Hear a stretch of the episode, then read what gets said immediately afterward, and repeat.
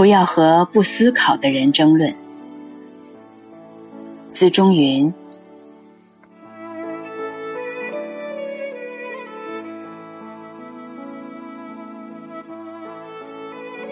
我观察过很多争论的场景，也经常被卷入争论的漩涡，发现这个现象有其规律性。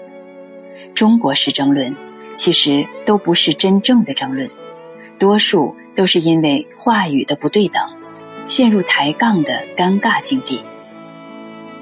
人与人之间一旦开始抬杠，就必然在情绪上严重升级，继而开始出言不逊。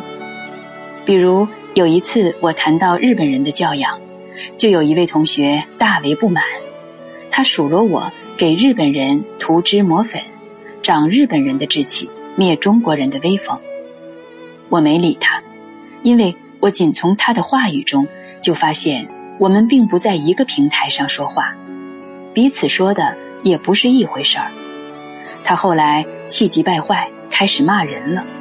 我依然采取了不理睬的态度，直到他销声匿迹，不再挑衅。几年后，我们偶遇，他给我戴了一顶瞧不起人的大帽子。当时我欣然接受，并且告诉他：“我真的瞧不起你，当然不是因为你的钱少。”更不是因为你的车不好，而是你白长了一个脑袋，一个只知道吃饭、不知道思考的脑袋。我们之间讨论问题，既没有前提，也不会有结果，因为我们走的不是一条路，也不是一个方向，彼此南辕北辙，如何讨论问题呢？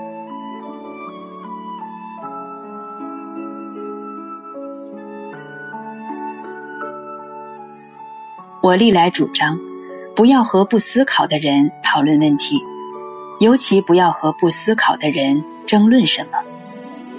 思考是交流的前提，尽管思考的层次可能会很大，但思考不思考差异不是螺旋桨和喷气式之间的差异，而是飞机和大炮的差异。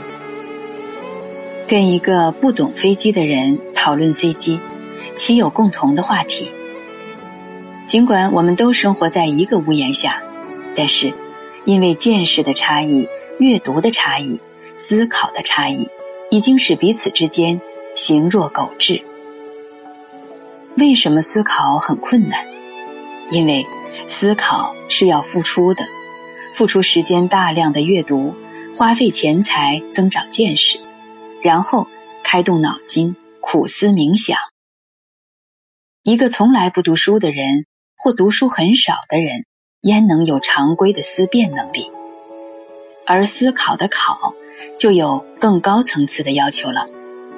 所以，绝大多数人并不擅长于思考，他们随波逐流，甘愿平庸，基本上被时代驱赶着生活。若不幸遇上舆论一律的时代，就更加简单了。凡事跟着感觉走，以看齐为天职，把一致当归臬，这样的人非但不具备一般的思考能力，而且不具备常识。跟他们讨论人权与主权的差别，岂不是在用擀面杖捅火吗？争论问题，首先是争论的双方要有一个前提，彼此都是思考者，只有这样。才能就共同的话题展开讨论。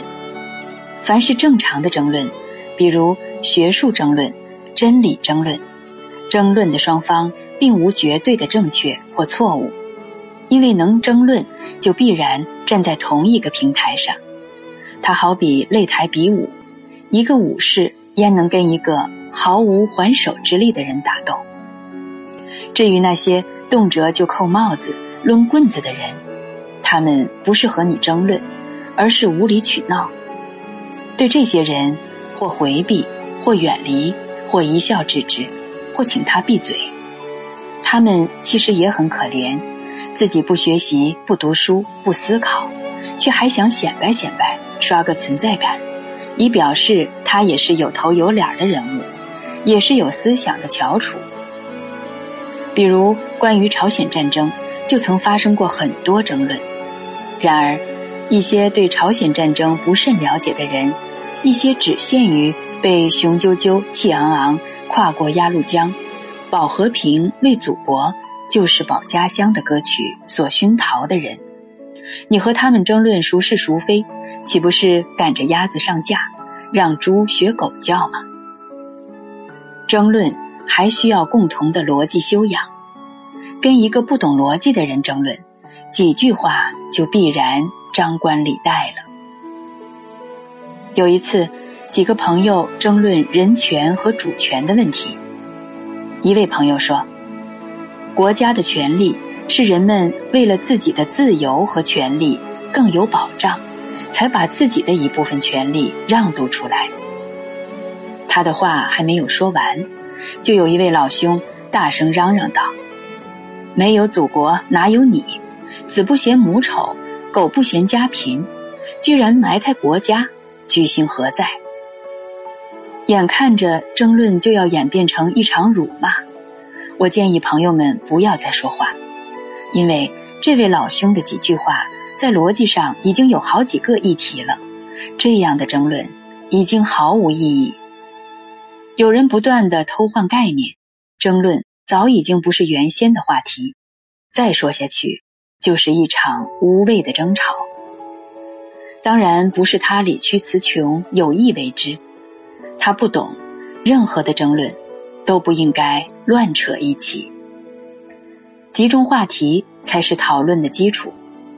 可是这样的常识也往往被认为是强词夺理，人与人的争论还有什么意义呢？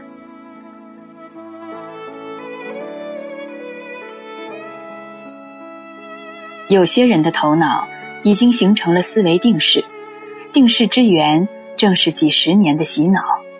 这样的人只能由着他去，争论是很难动摇他的定势的，除非巨大的变革。